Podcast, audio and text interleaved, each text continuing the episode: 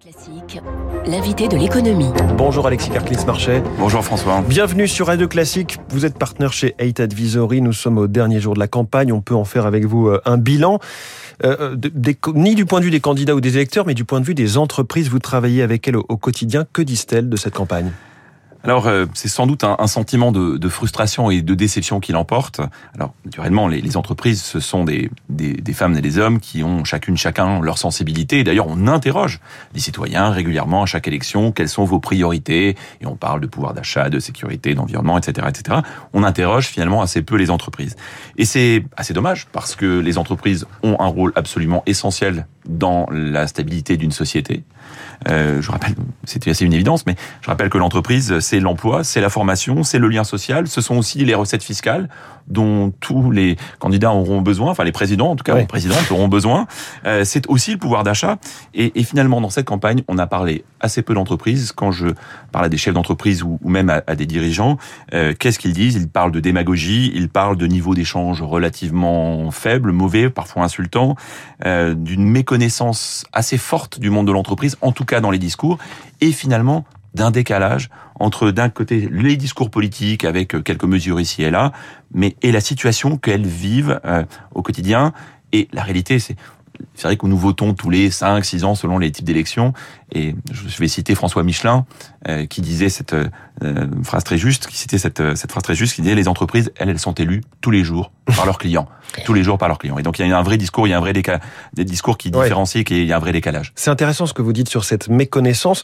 Finalement, que devraient comprendre les, les politiques au sujet des entreprises? Je crois que c'est ça l'essentiel. Le, et la frustration, elle peut venir de ce manque nous n'avons pas évoqué un certain nombre de points fondamentaux et je vais commencer par le nouveau paradigme dans lequel vivent aujourd'hui les entreprises.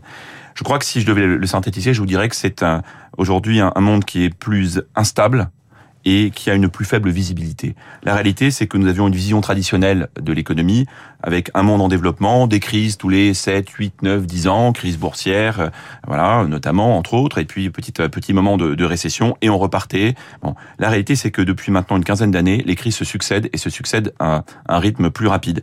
En commençant en, avec la crise de Lehman en 2008, mmh. nous avons eu depuis euh, donc la grande récession, la crise de l'euro, un certain nombre de guerres au Proche-Orient et en Crimée, et puis bien sûr la pandémie 2020-2022, la guerre en Ukraine. Et donc si vous ajoutez à ces contextes, à cette succession de crises rapprochées, vous ajoutez aujourd'hui des problématiques très concrètes pour les entreprises. Le retour de l'inflation, le prix de l'énergie, les pénuries d'approvisionnement, euh, les difficultés à recruter, la remontée des taux qui, euh, se profilent, eh bien clairement, on peut dire que les entreprises doivent plus que jamais s'adapter. Euh, J'ai envie de vous dire finalement, le mouvement, c'est tout le temps hein, pour l'entreprise. Le mouvement, c'est tout le temps. Et je ne suis pas sûr que les politiques réalisent à quel point les entreprises contraintes de s'adapter si vite et euh, presque quotidiennement, eh bien, comprennent, cette, comprennent cette réalité et ce besoin de visibilité, ce besoin de stabilité ou en tout cas d'être rassuré sur l'environnement euh, de, de l'entreprise et sur l'économie mmh. en général. Mais alors si on se place euh, à l'inverse du point de vue des candidats, des politiques, des potentiels présidents, présidentes, euh, quels sont les, les, grands outils qui sont à leur disposition pour euh, répondre à ces besoins? Alors, on pose toujours bien sûr la question de, de l'État et ce que peut le, la collectivité euh, publique, ce qu'elle peut faire.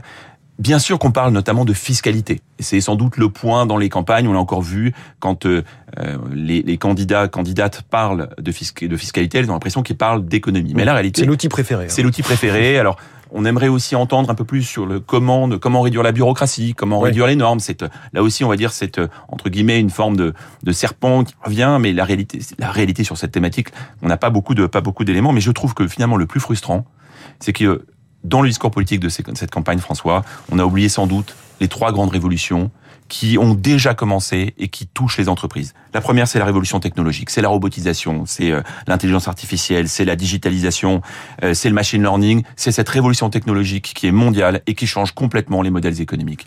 Deuxième révolution, la révolution du travail.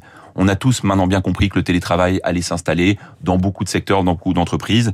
J'ai envie de dire aussi, évidemment, la formation, puisqu'on va vers un monde plus digital, plus numérique. Eh bien, il va falloir former, former les salariés des entreprises.